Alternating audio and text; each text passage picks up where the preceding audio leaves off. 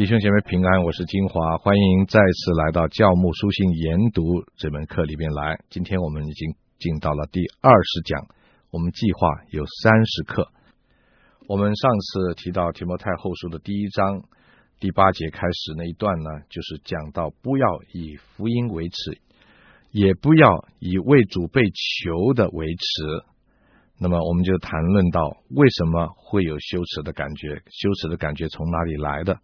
那我们就特别强调，希望我们的羞耻感觉不是因为从世界对我们的排斥而来，反而因为要因为我们以福音而来的一种感觉。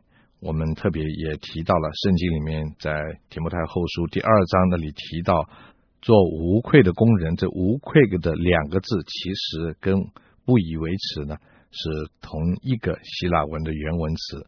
这么说起来呢，在神面前的无愧。和不以福音为耻就是同样的意思了。那么不以福音为耻，在神面前才能够无愧。所以我们特别提到，在这里根据这些经文呢，我们就知道了认识羞耻的来源，就不会以福音为耻。这是上次说到的。第二方面，我们又在根据第八节，我们又说到认识神的召命，就不会以福音为耻。保罗很清楚，他是神所拣选的。他的呼召，他的行为，他的一举一动，都是跟福音有关系。所以呢，世界抵挡他，不足为怪。提摩太，他是第三代的基督徒，他有祖母，他有母亲的信仰影响他，家庭的影响影响他。不但是如此，而且他也是蒙神的选召，跟保罗一样做了福音的使徒。既然是这样子的话，提摩太也没有理由为福音来维持。所以这里就是讲到啊，上次我们就谈到这个地方。那保罗，我们说到保罗，他的遭遇是和他的信主有关系的。保罗是因为信主所以受苦，保罗是因为信主所以一同和信徒为主受苦。第八节的下半节那里说到，总要按神的能力与我为福音同受苦难。这个。按着神的能力，这个“按着”这两个字，那原文的意思也有照着、依靠的意思，是依靠神的能力的意思。换句话说，不像我们中文讲的“按着神的能力”，那意思就是说，神给我多少能力，我就受多少苦；神不给我能力，我就不受苦。所以什么事情都怪在上帝的身上了，对不对？哎呀，我没有能力，所以我不能够为主受苦。我没有受苦的恩赐，还有人甚至这样说。所以呢，这个啊。不是这个意思，这个意思就是按照神给我们的力量，不是量力而为，乃是说到我们是依靠神的能力。因为这个字的原文“卡塔”这个字的原文哈，意思就是依靠的意思在里面。所以，我们说到，当我们为主受苦的时候，连受苦我们也不能逞能，我们是靠着神的能力，按照神的怜悯呢，让我们在苦难的中间呢，能够站立得住。所以不以给我们主做见证为耻，就是为福音受苦；也不要以我这为主被求的，就是为同工受苦啊，不以为耻。那么上次我也提到约翰福音十五章十八十九节那里讲到，原因是什么？原因是主耶稣曾经说过，是因为我们不属于这个世界。如果我们属于这个世界，世界必爱属他的人；只因为我们不属于这个世界。那是神在世界中间把我们拣选出来了，所以呢，世界就恨你们。主耶稣用的这个字不是讨厌，主耶稣是恨你们。可见呢，我们不但传福音要为主受苦，为耶稣而活，过讨神喜悦的生活也会受苦。受苦是基督徒命定的，并不是保罗，并不是只有彼得才受苦，是我们每一个人都受苦。我们的价值观念。是天上的价值观念，不是地上的，这是天渊之别。因为这个缘故，我们才会遭到这个世界的排挤，我们才会被这个世界厌恶、讨厌，甚至逼迫。有一个姐妹，她说，她不啊、呃、拿红包，她不这个啊嗯收贿赂，那么她是一个财务的主管。他下面的员工就非常的气他，说你自己不要没有关系，你断了我们的财路，这才可恶。那意思就是说，你做我们的主管，我们讨厌你，你自己不收，害得我们都不能收啊！你看，这就是基督徒因为跟随基督的价值观念而遭到世界排斥的一个很典型的例子。我相信我们中间很多的弟兄姐妹，你都可以做同样的见证。约翰福音三章十九节这样说：“光来到世间，世人因为自己的行为是恶的。”不爱光，倒爱黑暗，定他们的罪就是在此。这里很清楚的看到，就是主耶稣基督来到世界的时候，因为世界的人是在黑暗的里面，他们的行为是恶的，所以他们就讨厌被光照。他们喜欢在黑暗的里面，因为大家都看不见。所以圣经里面讲，定他们的罪就是在此。这个世界是被定罪的，而我们的基督徒是活在光明的里头。我们一定跟这个世界不一样。如果我们做基督徒，从我们个人的生活的经验里面啊，我们从来没有觉得信耶稣有什么不方便，有什么拦阻，有什么觉得在这世界上啊格格不入的这种感觉，我觉得那我们为信仰所做的牺牲还不够大。如果你信耶稣，从来没有觉得你跟世界的人有所不同；你信耶稣，从来不会觉得因为信仰所带给你的不方便而遭到世界的排斥，你还不是一个真的基督徒。这怎么讲呢？你虽然信耶稣，你没有为耶稣而活，所以世界的人不会讨厌你。世界的人，世界人对那些跟他们一样的啊，所谓的教徒没什么关系，随便你信什么教都不要紧。可是，当你如果肯，而且真的愿意为了基督而活的时候，你一定会遭到唾弃、遭到嘲笑，甚至遭到逼迫、排挤啊！所以，当我们做个基督徒，还在这世界上，还能够八面玲珑，觉得过得蛮舒服的，好像没有什么太不方便啊。除了礼拜天呢，牺牲一点时间去做做礼拜以外，好像没有什么不同的话，那你就要自己问一下自己：你是什么样的基督徒？你为什么会得到世人对你这么样子的优待呢？啊，这就是我今天放在这里的一个问题。那么接下来呢，除了我们前面讲到的说认识羞耻的来源，你就不会以福音为耻；又讲到认识神的召命，你就不会以福音为持。就是刚才我说的为主而活，我们是为这个有这个使命的，你就不会以福音为持。那么接着呢，一个对福音对福音会有羞耻的感觉的呢？原因多半是什么呢？就是第九节、第十节讲的，就是对福音的认识不够深。我觉得第九节、第十节是一段非常宝贵的经文，因为短短的这两节圣经，把福音很简单的把它讲得很清楚。如果我们能够认识第九节、第十节保罗所说的，我们就没有什么好为福音维持的了。第九节、第十节是。啊，一个福音的浓缩版，可以这样讲。首先，这里讲到说什么？神救了我们，以圣召召我们，不是按我们的行为，乃是按他的旨意和恩典。这里讲到一件事情，就是福音是神的召命，是神召我们，是神找我们。啊，福音就是神来找我们。宗教是人去找上帝啊，是找不到的，用人的办法。福音就是神自己道成了肉身来到世界上来找我们，所以保罗说这是一个恩典，这是一个神圣的呼召，是个召命。神招我们，神怎么招我们呢？神在那里看，看，在那里找，找，最后他找到了沉沦在这个世界罪恶里面的人。他就救他们，他不但救了他们，还把白白的把神儿子的生命赐给了他们。这就是第九节要告诉我们的事情。如果不是神差遣他的爱子来到世界上找我们，道成肉身，苦口婆心的来劝我们，用他的爱来感动我们的心，并且为我们死在十字架上，为我们付出了罪的赎价，救我们。就没有人能够发现这宝贵的恩典。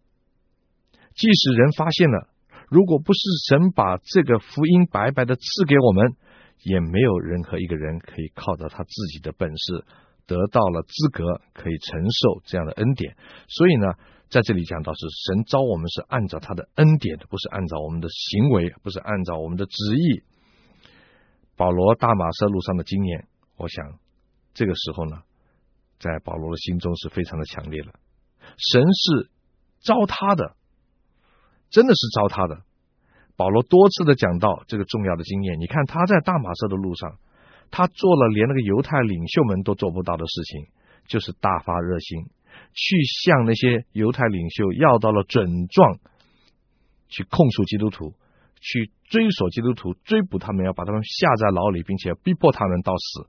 这是保罗在大马色路上热热情要要做的事情。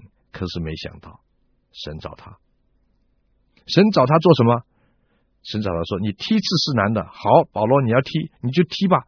我刺放在这里，你踢吗？你不踢，我强迫你踢。所以神就用他的大能，就强迫保罗的脚，就一脚一脚的踢踢刺。没有，神没有这样做。保罗是为了杀基督徒，抵挡基督徒。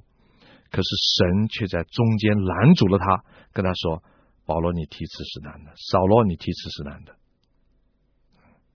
神拦阻了他，不但拦阻了他，神用大光照他，保罗就悔改信了耶稣。在这个关键的紧要关头的时候，他信了耶稣。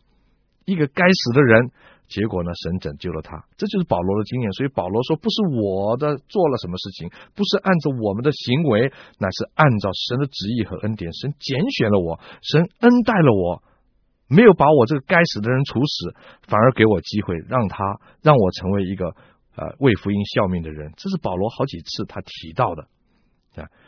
如果我们能够认识这个福音是神的恩典，我们怎么会以福音为耻呢？这是第一方面，讲到什么是福音。第二方面，在第九节里面又讲到福音是什么呢？福音就是神在万事以前的计划。第九节。神救我们，以圣召召我们，不是按我们的行为，乃是按他的旨意和恩典。这恩典是万古之先在基督耶稣里赐给我们的。旨意和恩典是怎么解释呢？什么是叫按照他的旨意和恩典呢？我们中文的旨意啊，好，我们啊中文呢常常就是只有这个字，但是在原文呢。在圣经里面，这个旨意常常用两种不同的希腊文来表示的。一个是讲到神的喜好、神的心意、神喜悦的事情，叫做 thelema。比方说，在提摩太后书第一章第一节的时候，保罗说：“我是按着神的旨意被神拣选做使徒的。”这个字呢，在希腊的原文就是 thelema，就是说是神喜好的心。是神的选择，他想要，他愿意让保罗来做使徒，这是讲到神的心意啊。这个心意可不可以改变？可以改变啊。所以保罗觉得这是个恩典嘛。啊，他神可以改变的，神不一定要这样做的，但是神这样做了。那第二个希腊文字，我们中文翻成旨意的这个字，是指的神的定旨先见，已经决定的旨意和预先。的看见，定旨先见。所谓定旨先见的意思，就是已经决定好不能改变，非要执行的计划。那么，这个就是圣经里面每一次讲到福音的时候，神所用的这个字。神的救人的恩典是不能改变的，不但是不能改变已经预定好的计划，啊，而且呢。要透过恩典来执行，这个旨意必须透过恩典来执行，乃是按着他的旨意和这个恩典。这恩典的意思就是说，在这个计划中间，要让人得到救恩这件事情是不需要人付出代价的，这叫恩典。所以这个旨意是透过恩典来执行的，必须要借着恩典来完成，也就是必须要借着耶稣基督来完成。所以，为什么我们基督徒一讲到救恩的时候，一讲到福音的时候，我们就很小气，我们就很狭窄？为什么要这样子的？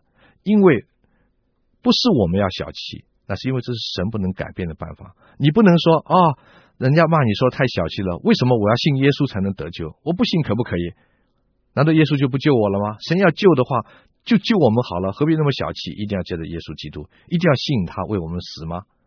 不是，是因为恩典是从神来的，不是我们发明出来的。所以，我们基督徒，我们在救恩的事情上非常的小气，非常的狭窄，到一个地步，我们不能够容忍任何的人拆掉了这个恩典的基础。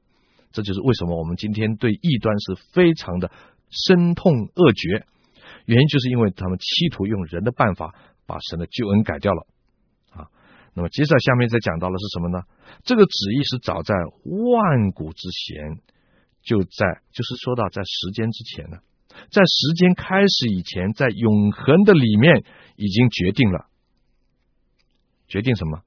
就是非要。透过基督赐给我们，这是第九节说的话。也就是说，在早在我们出生以前，还没有听到耶稣以前，神已经决定信耶稣就可以得救。神已经决定我们可以信耶稣，那什么意思？那意思就是说，当神决定要救我们的时候，他不必要考虑我们的资格和条件。当我们还没有存在在这个世界上的时候，神就已经决定要救我们了，因为我们不是得救的条件，那是因为耶稣基督，这就是福音，是在万古之前，在时间之前，神已经这样决定了，所以这个福音是一个决定性的，是不能改变的啊。那这里说到，在万古之前，就在基督里赐给我们。另外还有一个意思，这是很深的一个神学意思。那意思就是说，在时间开始之前，在创世之前，基督已经跟神同在。换句话说，他就是永恒，他就是神，就是约翰福音里面讲到，那道成了肉身。在道成肉身之前，耶稣已经存在了。在从来没有人还还没有人见过他以前呢。耶稣已经存在了，啊，换句话说，福音神所定规的这个定旨先见不能改变的救恩，是要借着耶稣基督道成肉身来让人明白的，把它彰显出来的。约翰福音第一章十八节说到什么？从来没有人看见神，只有父怀里的独生子把它表明出来。我们没有人看过神，从来没有一个人看见过神。可是呢，当基督来到世上的时候呢，他就把神的荣耀变成了本体的真相，神本体的真相啊。所以呢，荣耀是看不见的，真相是看得见的。抽象的荣耀看不见，看得见的真相，呃，这个是具体的，是指这个神的神的神的荣耀，呃，容面是看得见。所以有人，我们认识了神，我们认识了基督，就是认识了神。因为耶稣把神彰显出来，我说到这里呢，我们就可以参考一下提摩太前书第三章十六节，保罗那段任性这个信仰告白的话。那里说什么？大哉近前的奥秘！我们以前说过了，奥秘就是神没有彰显的一些计划，无人不以为然啊！无人不以为然，就是说大家现在都知道了。就是什么？神在肉身显现，被圣灵称义，被天使看见，被传于外邦，被世人信服，被接在荣耀里。这段经文我们以前已经解释过，所以我不多做解释。这里就讲到神在肉身显现，很清楚，是福音是借着基督耶稣彰显出来的。啊，这就是讲到福音。那么然后呢，到了第十节呢？提摩太后书第一章第十节呢，就进一步的说明，但如今借着我们救主基督耶稣的显现，才表明出来了，他已经把死废去，借着福音将不能坏的生命彰显出来。这里就讲到，因为耶稣基督不但来到世界，把福音彰显出来，把神的荣耀彰显出来，同时也因着他的缘故，就把永远的死废去了，永远的死一废去，当然永生就出来了。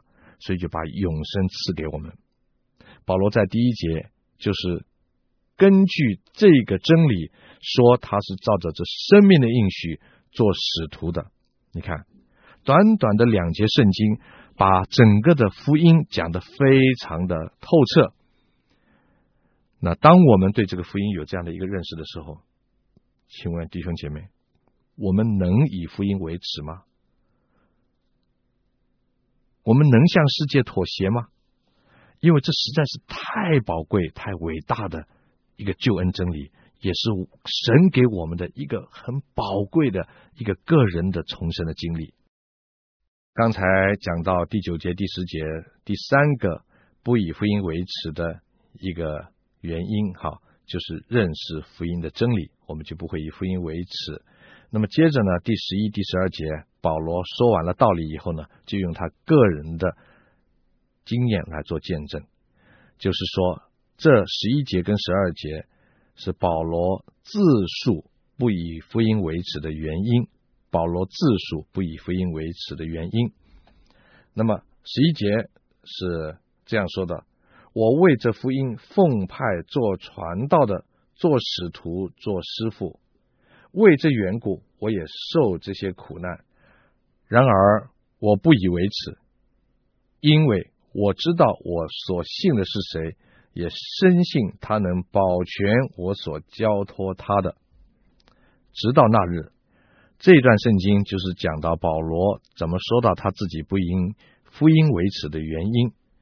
他说到他，因为他深深知道神的呼召在他的身上，他做使徒是奉神的旨意而做的，这是第一方面。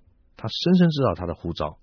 啊，所以我们前面也讲到，认识神的召命，我们就不以福音为耻了。这是保罗的经验啊，又告诉我们。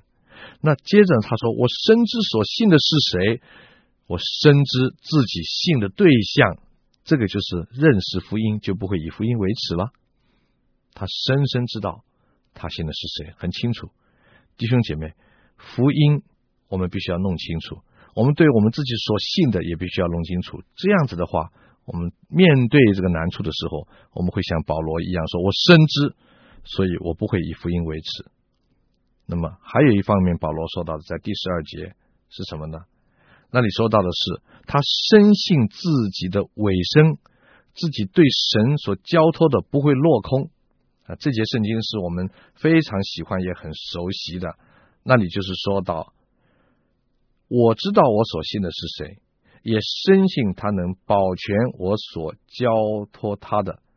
这个小的字又说到是他所交付我的，啊，是他所交托我的。